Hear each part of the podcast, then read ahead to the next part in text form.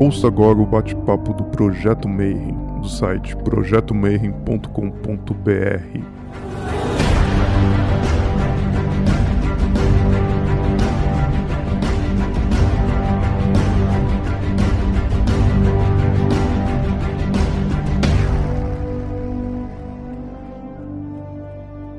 Bom dia para você que é de bom dia, boa noite para você que é da boa noite, boa tarde. Se você acabou de receber notificação do YouTube e veio aqui para ver mais um bate-papo Mayhem.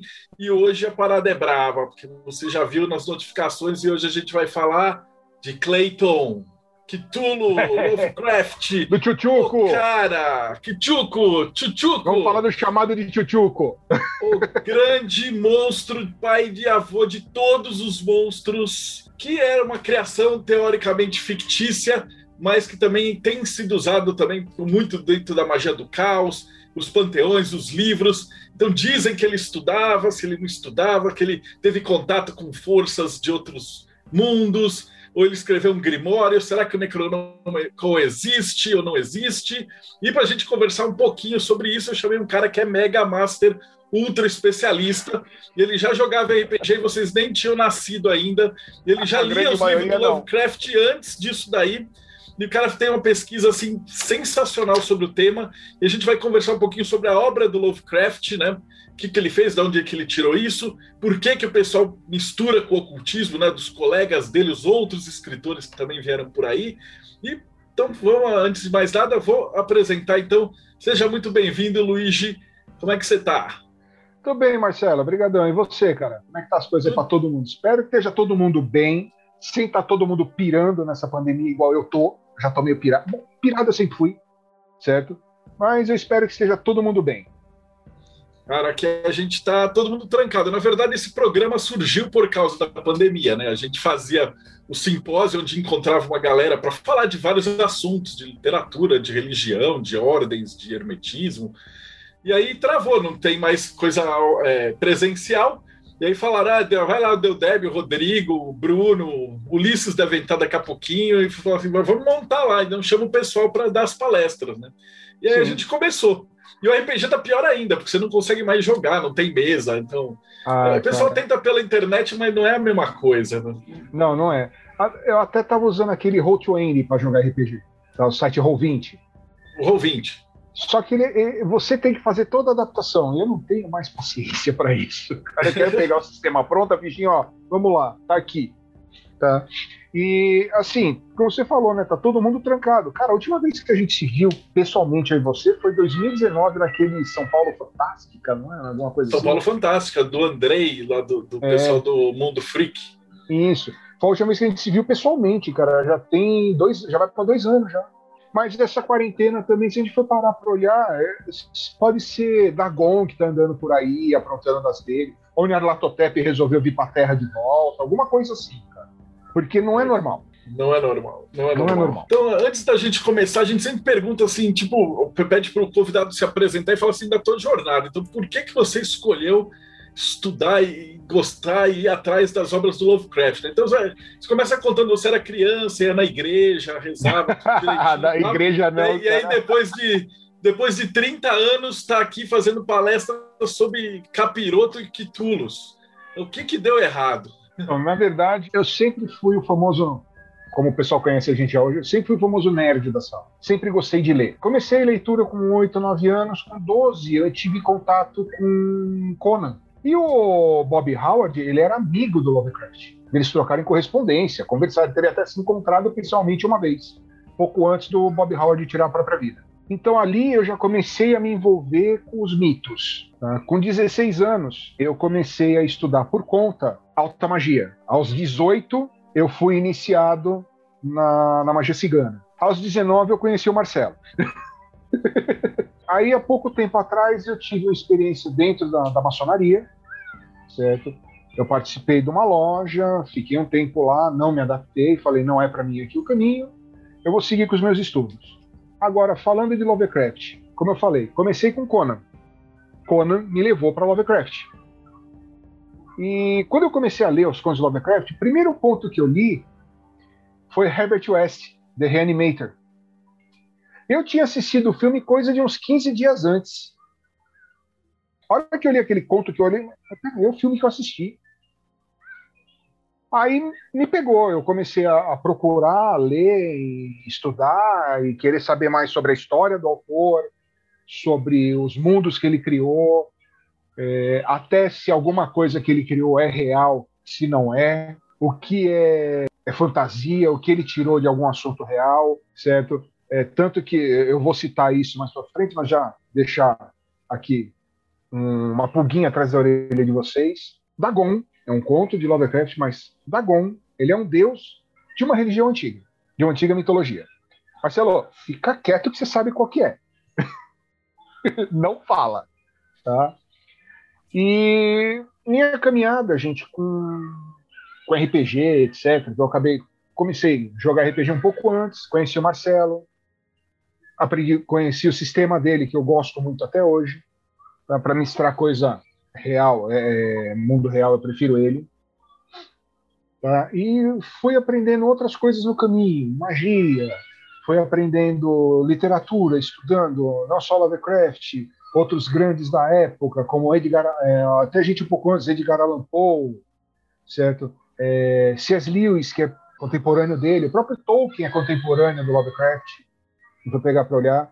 Tolkien começou a fazer sucesso pouca coisa depois que ele, certo?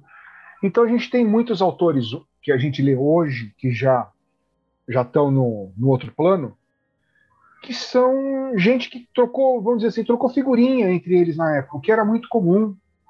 Hoje a gente está vendo muito autor que bate no peito e fala: não, eu sou o expoente da área. Não, gente, não é mais assim. Nunca foi assim. Tá? Você sozinho não é nada. A gente precisa da egrégora para isso. E egrégora é uma das coisas que eu vou acabar citando durante, enquanto a gente vai falando sobre essa questão de mistura de, do mundo literário de Lovecraft com a própria área de magia. Bom, vamos começar situando o pessoal, Marcelo. Como eu disse, gente, Lovecraft e o oculto. Por que o oculto? Porque ele não trata abertamente de magia, Lovecraft. Lovecraft em si não trata. A gente tem, como o Marcelo falou, gente da, da área da, da magia do caos, alguns até de magia demoníaca, que estão usando a, os seres, as criaturas do, do Lovecraft. Aí eu vou, vou, falar disso daí também, o que que, tá, o que que levou a usar isso daí é um conceito muito básico de magia. Tá? Começar nossa apresentação com isso aqui. Ó. Essa é uma frase muito que está no, no conto o chamado de Cthulhu. There is no death which can eternal lie, and with strange eons, even death may die. Não está morto que pode eternamente jazer, e ao longo de eras estranhas, mesmo a morte pode morrer. Então, Lovecraft sempre tratou os monstros, as criaturas dele e o universo dele como algo não fixo, como algo fluido, que podia mudar a qualquer momento, que as coisas, quando aconteciam, causavam mudanças, etc. Principalmente loucura. Então vamos falar um pouco do autor mesmo, propriamente dito. Certo? Quem foi H.P. Lovecraft? Howard Phillips Lovecraft, para quem quiser saber o nome inteiro. Ele nasceu, viveu e morreu na mesma cidade, em Providence, Rhode Island. Ele nasceu em 1890 e faleceu em 37. Ele faleceu com 47 anos. De pequeno, ele era muito doente, ele foi ensinado em casa, e o avô dele ensinou ele o gosto pela leitura, pela literatura. E aí, ele já com, com 9, 10 anos, já escreveu poemas, já começou a escrever alguns contos mais básicos, e foi se aperfeiçoando. Ele foi um dos autores que revolucionou o gênero horror. Não falo criou, porque a criação do gênero horror aconteceu lá atrás com, com os livros do, do Stoker, da Mary Shelley, começou lá atrás, o, o horror mesmo. Essa gênero terror-horror. Ele criou um subgênero chamado de terror cósmico, onde ele fala que, na verdade, tudo no mundo, no universo dele, é integrado a alguma coisa cósmica. As criaturas que estão aqui, dormindo na Terra são seres que vieram de outros planetas, de outros planos de existência e são extremamente poderosos. E a Terra eles estão usando como local de descanso. Certo? Então, ali você vai ver muito, você lendo isso, vai ver muito de alguns arquétipos, por exemplo, onde os vídeos aparecem os cultistas, você vai fazer relação com muitos acólitos de, de determinadas ordens iniciáticas, tá? ele criou alguns personagens conhecidos. Tá? Nyarlathotep é um, já vi citado em alguns filmes. Grande Cthulhu, famosíssimo. Azatoth, Rastur, certo? Entre outros, inclusive criações. É, quem conhece aí o Necronômico Ex Mortis? Então, reza a lenda que ele é real. Até hoje, ninguém prova. Mas, segundo o próprio biografista do Lovecraft, ele não existe. São criações dele que transcenderam a literatura. Literatura que eu falo, gente, livros, tá? Por exemplo, o próprio Necronômico ele foi parar numa série de filmes, A Morte do Demônio. Ele está nessa série de filmes. Tanto na antiga, da década de 80, 90, como na última que foi feita agora, 2000 e pouco, 2011, se eu não me engano, 2012, alguma coisa assim. Tá? Ele é um livro escrito por um árabe chamado Abdul al-Hashed, que é um árabe louco. Ou pelo menos é como descreveu ele o Lovecraft. Toda vez que a gente lê algum texto contendo os mitos, invariavelmente a gente se depara com referências a algo do oculto. Deuses antigos adormecidos, poderes além da compreensão humana, morte e ressurreição, cidades perdidas, entre outros assuntos que ele trata ali. O, por exemplo, deuses antigos adormecidos. Temos Cthulhu, certo? Eu não vou entrar no detalhe de como pronuncia o nome dele, porque não é consenso. O próprio Lovecraft pronunciava de, de jeitos diferentes cada vez que ele falava, justamente para confundir os amigos. A gente tem Cthulhu, a gente tem Dagon, que também é um deus adormecido. Poderes além da compreensão humana, por exemplo, Sussurro nas Trevas. No, no Sussurro nas Trevas tem que é uma tecnologia extremamente avançada. A cor que cai, que veio do céu também tem ali coisas além da compreensão humana é, nas Montanhas da Loucura. Tá? Nas Montanhas da Loucura, inclusive, um entra na parte de cidades perdidas, tá? que é a cidade perdida que é encontrada no, na Antártida. Em Morte e Ressurreição, o caso do Herbert West, o estranho caso de Charles Dexter Ward, tem alguma citação sobre isso, certo? São muitas referências ao oculto que ele coloca ali. Mesmo que ele não, não fosse uma pessoa de extrema religião, Lovecraft, ele tinha conhecimento. Ele não era um praticante, mas ele tinha conhecimento, ele sabia do que ele falava. Aí, nos contos do Lovecraft, a gente também vê muito a busca de poder. Sempre lembrando que lá o poder te leva à loucura, invariavelmente. O próprio jogo de RPG, o Call tem duas versões. Tem a da Chaosium, que é D6, se eu não me engano, e tem o D20. Nos dois casos, a mesma coisa. Você tem uma coisa chamada pontos de sanidade, e tudo que você usa que seja relacionado aos mitos você perde essa sanidade, até você enlouquecer. Então, o que, que ele mostra? O poder sobre os outros. Em alguns contos, onde mostra, por exemplo, o Sussurro nas Trevas é um que mostra Migô tendo poder sobre os humanos, podendo controlar e aprisionar o cérebro dentro de máquinas, onde, essa, onde esse cérebro vai viver eternamente. Entra também na parte poder sobre a vida e a morte, igual o caso de Charles Dexter Ward, o caso do Herbert West o poder das músicas, a, a música de Eric Zan, certo? E eu vou falar também de alguma, falar das criaturas Lovecraftianas que existem em outros mitos. Se você puder, pode, Marcelo, você. Ô, Luiz, você... pode ficar tranquilo, o pessoal está acostumado. Eles usam o chat aqui do lado. Ah, aí eu, vou, ah, tá. eu, e o Rodrigo a gente vai coordenando as perguntas. Sim, é que como eu estou com a tela aberta da, da apresentação para mim também, eu não estou vendo o chat rolando. Por isso que eu estou pedindo para. Pode ficar tranquilo. Podem mandando que a gente vai respondendo. Tá? Então, poder sobre os outros. Lembra que eu falei, nos cultistas nós temos a demonstração do poder sobre os outros, inclusive uma representação dos acólitos de magia. Como funciona? Os cultistas estão o tempo todo querendo o quê? Aumentar o culto para galgar cargos lá dentro e ele ter pessoas a comandar embaixo dele. Como a gente vê em muitas ordens iniciáticas, onde você tem os graus que a pessoa vai galgando, por exemplo, eu e Marcelo, que sou, eu que fui, o Marcelo que é da maçonaria, a gente sabe, lá dentro a gente tem os graus. Só que lá a gente não tem essa de, ah, eu mando em você. Não. A gente ainda é irmão ali dentro. Mas eu sou um grau mais alto, eu tenho um pouco mais de conhecimento. Só isso. Dentro das ordens iniciáticas mais, vamos dizer assim, tradicionais, a gente vê muito isso de, ah, eu sou, eu sou sumo, eu sou sacerdote. Eu mando e vocês obedecem. Eu sou sumo sacerdote, eu mando nos sacerdotes que mandam em vocês. E é assim que a gente vê muitas vezes algumas coisas de cultos que aparecem no, nos livros do Lovecraft acontecendo. É com essa hierarquia de, ah, o de cima mandando de baixo, que mandando de baixo, que mandando de baixo. E a praxis mágica no mundo dos mitos leva invariavelmente à loucura.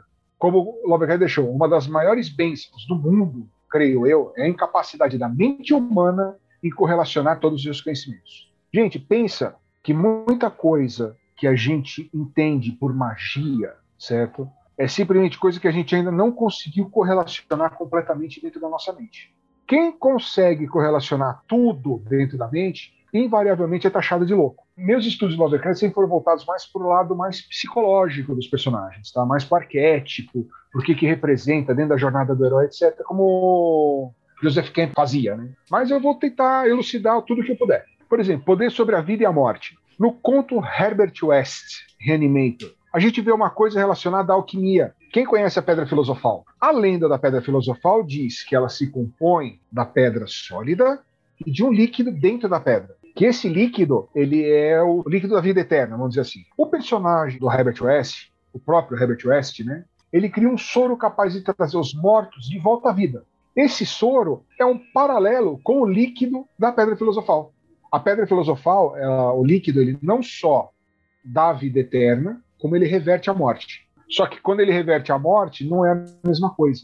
Quando ele dá a vida eterna, você não, a, pelas histórias, né, pela, pelos mitos, isso daí, enquanto ele está te dando a vida eterna, você mantém a sua alma. A partir do momento que o líquido foi administrado e você estava morto, já você já não tinha mais alma. Então, o teu corpo é só uma casca vazia. Você ainda tem tua mente e tudo, mas você é uma casca vazia. Tá? Você não tem alma, você não tem mais uma, digamos assim, uma utilidade dentro da hierarquia celeste, do que se espera aqui na Terra. É um corpo que já não consegue reproduzir, ele não vai ter várias funcionalidades dele ativas, é praticamente um vampiro. Só que na época não se tinha essa ideia da, da lenda do vampiro. Então era um corpo reanimado. O corpo reanimado, a gente tem relatos de, de lendas, contos sobre isso, desde o Antigo Egito. Né? E nada mais é que um corpo reanimado que o Herbert West faz. Um detalhe interessante que o, o, conto do Herbert West é o conto que hoje tem feito com que muita gente aí na internet tenha pedido o cancelamento dos livros do Lovecraft. Ele é um conto que deixa muito patente uma visão da época que Lovecraft viveu, certo? Década de 20, década de 30, onde o racismo nos Estados Unidos era uma coisa é nem estrutural, ele era uma coisa legal, era garantido por lei. Você tinha leis que garantiam que negros não tivessem acesso ao mesmo bar que os brancos, que negros viajassem somente no fundo dos ônibus e não na frente. Então você vai ver muitas vezes nas nos contos do Lovecraft ele falando disso ele, ele expondo essa parte eugenista da época. Mas a gente teve eugenistas no Brasil também na mesma época. Certo? A gente teve os autores da época, os, os autores de pele branca da época, eram todos da mesma linha de pensamento. A eugenia, até o final da Segunda Guerra Mundial, era tida como uma coisa totalmente normal. Mudou-se a mentalidade após o fim da Segunda Guerra. Tá? Então, ele, ele era uma pessoa que ele aceitava a eugenia, sim. Então a gente vê uma coisa complicada, né? E na magia tem muito isso. Pessoas que aceitam determinados dogmas, determinadas coisas que para muitas pessoas não seriam aceitas. O, o, Marcelo segue a mesma linha religiosa que eu, certo? A gente é de Umbanda, certo, Marcelo? Isso aí. Tá. Deixar um laroyer bem alto aqui para proteção para nós. Tá? E assim, é, a gente que segue essa linha, a gente tem um pensamento diferente. A gente tem uma visão diferente de mundo. Onde a gente vê pessoal que segue linhas mais, vamos dizer assim, tradicionais, como cristianismo, judaísmo, eles têm uma visão mais fechada. Eles têm, chegam a ter até visões eugenistas, onde eles acham que a única religião que tem que existir é a deles. Igual a gente pega determinados grupos iniciáticos, né, ordens iniciáticas, que elas acham que a única ordem que tem que existir é a deles. Eu não vou citar nomes, até porque eu, por sorte, não me deparei com nenhuma que fizesse isso. Né? Mas eu conheço pessoas que tiveram a experiência de se deparar com ordem iniciática que ela fala, não, a ordem iniciática correta é a nossa, nós sabemos a verdade. E ela quer deixar isso claro, você sabe a sua verdade, né? você não sabe a verdade. O que está por trás de tudo? O que está por trás desse véu todo? Por exemplo, a questão do, do, do Cthulhu dormindo em Rillier. Onde está Rillier? Que, ele está fazendo? Por que, que ele está dormindo lá numa ilha afundada? Ele é o grande poder por trás. Ele é, vamos dizer, vamos botar o termo titiriteiro. Ele é o manipulador de bonecos. Ele é a força por trás de tudo o que acontece. E em sonhos, ele influencia aqui. A segunda parte, poder das músicas. A música de Eric Zahn. Nesse conto, tal músico Eric Zan, ele criou uma música que ela consegue alterar a percepção das pessoas, inclusive invocar um dos antigos que não é citado qual deles. E através da música, quem ouve a música vai enlouquecendo, enlouquecendo ao ponto de tirar a própria vida. Então, através do poder da música propriamente dito, o personagem criou um poder capaz de controlar os outros. Quem já estudou um pouco de xamanismo vai entender essa parte do poder da música. É, o xamanismo usa muita música para criar um estado de percepção alterado. É muito comum os tambores, na própria magia celta, o uso de tambores, o uso da gaita de folha, é usada para te dar uma percepção alterada, de gerar um estado de mente alterado. Então a música ela tem um poder mágico. E o próprio conto do Eric Zan trata muito isso. Criaturas Lovecraftianas em outros mitos. Agora a gente vai entrar na parte de egrégora. Agora a gente vai entrar na parte de por que, que eles estão sendo tão usados por ordens iniciáticas, por magia do caos, magia satânica, magia demoníaca, etc. Várias das criaturas do Lovecraft, os nomes delas são citados em outros mitos. Inclusive, o próprio Dagon ele é citado na Bíblia. Ele era um deus de adoração dos filisteus. Azatote, Rastura, atualmente são associados a demônios. Gente, egrégora. O que é uma egrégora? Uma egrégora é um grupo de pessoas que tem um pensamento numa mesma entidade. A egrégora humana. Aí a gente tem a egrégora celeste, espiritual, etc., que são as entidades que se beneficiam dessas pessoas que têm a, vamos por assim, adoração por aquela determinada entidade. Isso é um conceito básico de magia, muito básico, chamado forma-pensamento. Acho que já trataram disso aqui em alguns outros podcasts, eu não, não cheguei a, ler, a ouvir todos, é muita coisa para ouvir. E a forma-pensamento ela, ela é, é o nível mais baixo de magia, vamos por assim. É o nível que qualquer ser humano consegue praticar para ele mesmo é o você mentalizar uma coisa de tal forma que ela, mesmo que por um instante, se torne real para você. Então a gente vai entrar no seguinte detalhe: vamos pegar as religiões vigentes, as grandes religiões do mundo. Nós temos as mais fortes, que tem deuses, tá? O budismo não tem deuses. Então vamos pegar as mais fortes que tem deuses. O cristianismo.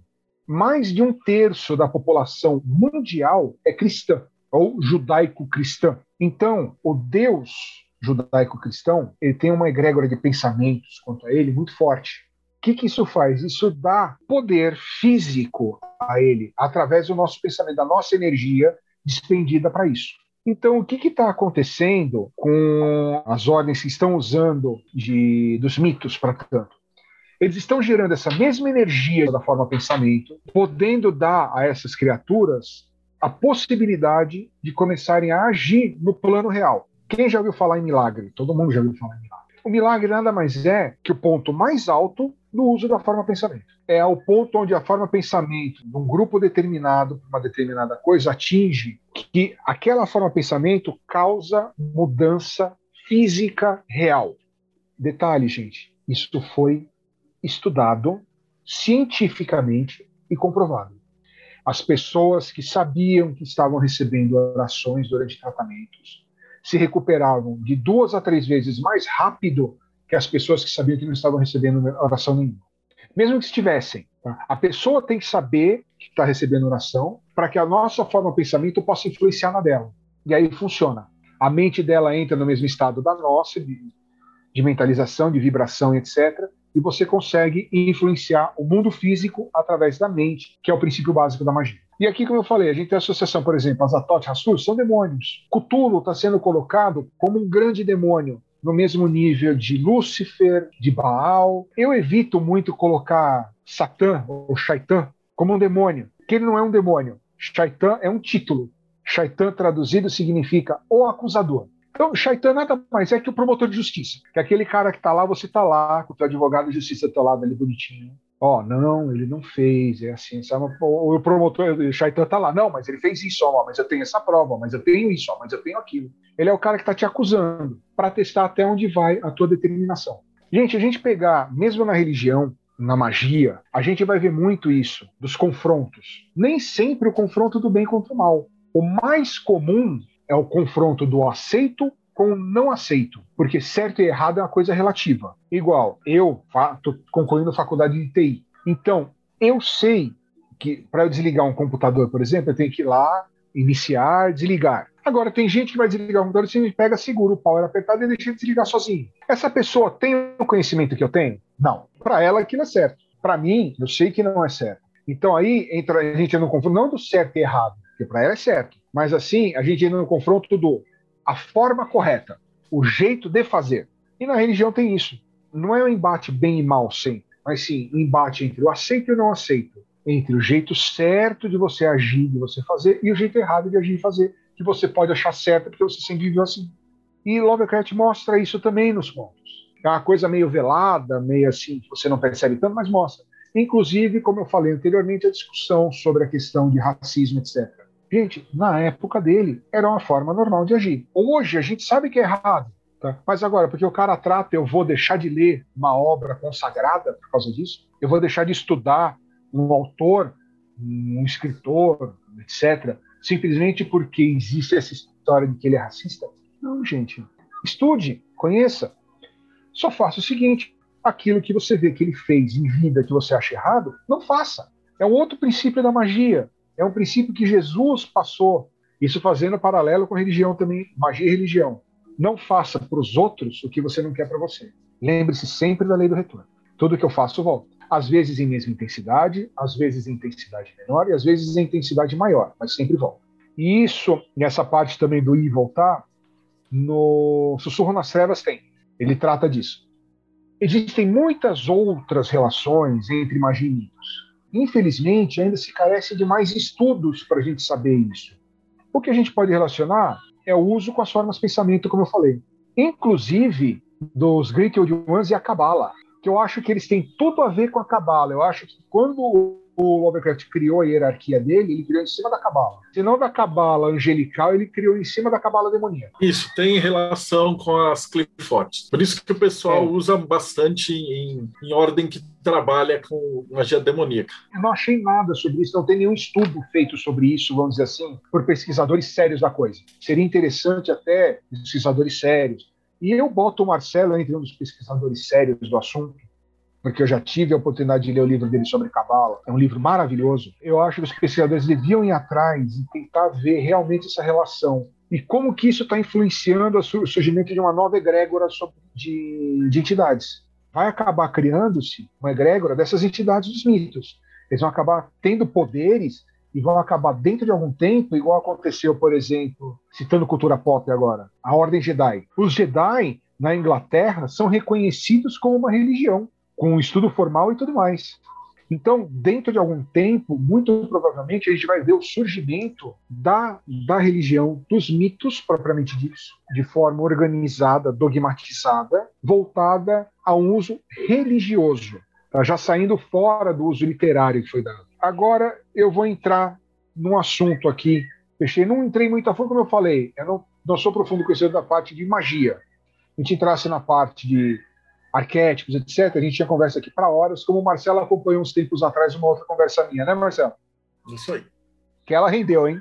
Mas um detalhe: o, o livro Necronômico Ex Mortos. Existe uma teoria de que ele realmente exista, mas não da forma como Lovecraft o trata. Existe uma teoria que diz que o, o árabe, o Abdul al-Hazred, ele realmente existiu, só que ele não era louco, e o Necronômico Ex Mortos nada mais é que uma coletânea de contos fantásticos, de contos de terror árabes. Essa é uma teoria que eu, que eu andei vendo na internet muito bem aceita, certo? Agora, existe a teoria de que ele é realmente um grimório que está escondido dessa forma. Tá? Agora, qual a verdadeira teoria? A gente vai ter que saber separar o joio do trigo para chegar na teoria certa. Tá? Pessoal, vou deixar agora aqui falando um pouquinho de mim, certo? Como eu falei no começo. Eu sou nascido a 13 de setembro de 78, sou do último decanato de Virgo, povo chato dos infernos, né? Trabalho em banco, certo? Então, normalmente eu não tenho muito tempo livre para eu poder escrever. Casado, muito bem casado, graças ao Xalá, meu pai. E como falei, sou iniciado em magia cigana e alta magia. Magia cigana aos 16 para 17 e alta magia na época que eu conheci o Marcelo. Mas não foi com ele, tá? Foi em outro local. E aí tem meus contatos, meu Facebook, meu Instagram, meu e-mail. Agora, como prometido, contos interessantes para se ler do Lovecraft. Como eu não lembro todos os nomes de cabeça, eu vou pegar minha cola. E vou aproveitar esse finzinho, depois a gente falar um pouco de relação de, de, de autores que, tem, que beberam na fonte dele, do Lovecraft também, tá? Contos interessantes para se ler do Lovecraft. O conto da Gon, pela própria citação do personagem da Gon, que é um dos poucos contos onde ele dá uma descrição da criatura. O conto Herbert West, que eu citei aqui, que é um conto interessante. Falando de cidades perdidas, o próprio conto A Cidade Sem Nome é um conto interessante. As Montanhas da Loucura é outro. O principal, chamado de Cthulhu, para que vocês conheçam o personagem principal dele. E quem tiver oportunidade quiser encontrar, ó, fazer um merchan de uma outra editora, Marcelo, você vai me desculpar. Esse é da Dark Side, tá? Ediçãozinha capa dura, bonitinha. Ele tem um texto aqui interessante que é justamente a história do Necronômico. Como Lovecraft criou a ideia. Então, isso daqui pode ser que ele tire algumas dúvidas. O pessoal tem a Necronômico existe ou não existe. Assim como ele pode colocar muito mais dúvidas nisso. Eu tenho uma pergunta do Rodrigo. Ele fala assim: existe algum registro de que o Lovecraft fazia parte de alguma ordem? Não, nenhum registro. Nem o próprio biografista dele tem essa informação. Quem sim chegou a pertencer algum tempo a uma ordem iniciática, que era a ordem lá de dentro de Oxford, foi o próprio Tolkien. E o Lovecraft tinha uns, uns, colegas que vieram depois dele, que inclusive colocaram os, os Old Ones e dividiram em água, fogo, terra. O próprio Bob Howard, o criador do Conan, usou muito dos mitos do, do Cthulhu. Autores contemporâneos dele. Temos Robert W. Chambers, que usou Rastur, que Lovecraft pegou o termo do, do, Chambers, que já tinha usado esse termo, um outro cara chamado Ambrose Bars. Tá? A gente tem o Grande Cthulhu mesmo, ele é citado no próprio Conan. Eu não lembro qual edição do Conan, mas tem uma citação a Cthulhu lá. Tem, Cthulhu, tem os deuses de cabeça de, de elefante. E tem nos mitos também, eu só não lembro o nome que tem para eles. Mas tem eles nos mitos. Tem uma outra pergunta do Rafael Ferreira. Ele fala assim: qual é o impacto da criação de uma egrégora baseada no mitos? Rafael, me responde aqui no chat. Você chegou a ler alguma coisa dos mitos, alguma coisa do Lovecraft propriamente dito? Leu. O que é, você leu o quê? O chamado de Cthulhu, etc. Né? Perceba o nível de poder que as criaturas que o Lovecraft criou, principalmente Cthulhu, Dagon, eles têm. Agora você imagina a criação de uma egrégora que vai dar poder até em forma de pensamento, poder para que essas entidades possam realmente existir e passar a integrar, a afetar o plano físico, para seres tão poderosos como, por exemplo, o Cthulhu. Seres capazes de, com a simples questão da gente olhar para eles, a gente perder totalmente a sanidade. Você entende? É um risco uma egrégora dessa. É, é uma coisa perigosa. Eu acho que toda egrégora é bem-vinda, desde que ela venha para somar a humanidade mas muitas das egrégoras, dos cultos, dos ritos iniciáticos que estão criando essa egrégora, eles não estão vindo para somar. Um ou outro está vindo para somar. Ela é danosa. Ela está ligada numa frequência de energia, vamos dizer assim, colocando em termos de energia. A humanidade estamos no meio, somos uma energia neutra vamos dizer assim. Dentro de nós, a gente tem o mesmo poder para a luz e para as trevas. Uma pessoa que foi ruim a vida inteira, se ela, se ela botar na cabeça vai mudar, ela muda. Por exemplo, ela viveu 30 anos sendo ruim. Os outros 30 anos ela vive sendo boa, ela consegue equilibrar todos os 30 de ruindades que ela fez. Nós temos esse poder, se chama livre-arbítrio. Agora vamos pegar, a gente tem as egrégoras de boa vibração, vamos dizer assim, de, de vibração de luz. Que aí a gente coloca, vai, anjo, santos, orixás, etc. São egrégoras que a gente cultua, mas para trabalhar, vamos dizer assim, pelo bem, pelo bem da humanidade, pela evolução da humanidade. Essa egrégora de luz seria ligada à cabala, à cabala mesmo, tá? Eu esqueci o nome da cabala negra, da, dos Kiripó. Tem um nome, não tem, Marcelo? Então, árvore da morte. É, eu conheço por cabala branca e cabala negra. Já uma egrégora do tipo do Cthulhu, de, de demônios como Lúcifer, etc., ela é uma cabala negra. Ela não está trabalhando pela evolução da humanidade como um todo. Ela está trabalhando, por assim dizer, para o egoísmo de uma pessoa, de uma, própria, de uma única pessoa. Acaba fazendo aquela energia de vibração mais baixa, energia de, de escuridão, se acumular. A gente estava até brincando na, na, nossa conversa antes, aqui, um pouco antes da gente começar. Tá? Eu falei, provavelmente isso que a gente está vivendo hoje é alguma coisa de Dagon, que Dagon tá andando por aí de novo e tá aprontando das dele. Pô, gente, dois anos trancado dentro de casa. Ele vai levar todo mundo pra loucura, né? A loucura acho que vem depois. E olha, eu não vou dizer muito, não, tá? Quem for contra o que eu vou falar, me desculpa, mas o, o senhor presidente da nossa república, ele, para mim, ele é cultista de Cutulo. É, é esse evangelho que os pastores só pode ser coisa de louco, mano. Como você colocou no livro Rio Brasil, os clérigos de Jesus, tocando nesse assunto que entra um pouco no assunto que a gente estava falando agora, tá? de, de egrégoras, etc. A gente pega muita de, denominação religiosa hoje em dia que está pregando uma egrégora baixa. Um dos riscos da egrégora de Cthulhu, que não tem nada a ver com pop magic. Uma egrégora de Cthulhu, ela iria na mesma linha das denominações aí neopentecostais, que agridem diretamente, às vezes fisicamente, homossexuais, bandistas, qualquer um que discorde deles. Não sei se vocês lembram, uns anos atrás, é, algumas religiões desse gênero, elas estavam atacando e destruindo terreiros no Rio de Janeiro. Por quê? Porque um dos pastores era um traficante grande no morro. Eu não vou citar morro, onde que é, porque eu não tenho essa informação completa. Mas eu tenho essa informação, inclusive, vinda pelos canais da área de Candomblé Umbanda, pelos sites de publicação daquele pessoal. Então você pensa, se uma egrégora de uma entidade que é voltada à luz, tá, que é o Jesus Cristo, você ter gente lá dentro fazendo isso, totalmente o contrário do que está no, nos ensinamentos dele, tem alguma coisa bem errada com a egrégora, com aquela egrégora em si. E esse é o meu temor de uma egrégora de Cutulo. Nem Cutulo, porque Cutulo não é o bambambam bam, bam da coisa, tá? Cutulo ainda se reporta Nerlatotep. Nerlatotep é o Desculpa a expressão, gente. Nerlatotep é o pica grossa. Ele que é o... Eu não achei uma expressão melhor para representar isso. Obrigadão pela apresentação. Que é isso. para você que acompanhou a gente nos podcasts hoje, então não esquece, segue o canal, dá like e a gente se vê aí no próximo bate-papo Mayhem.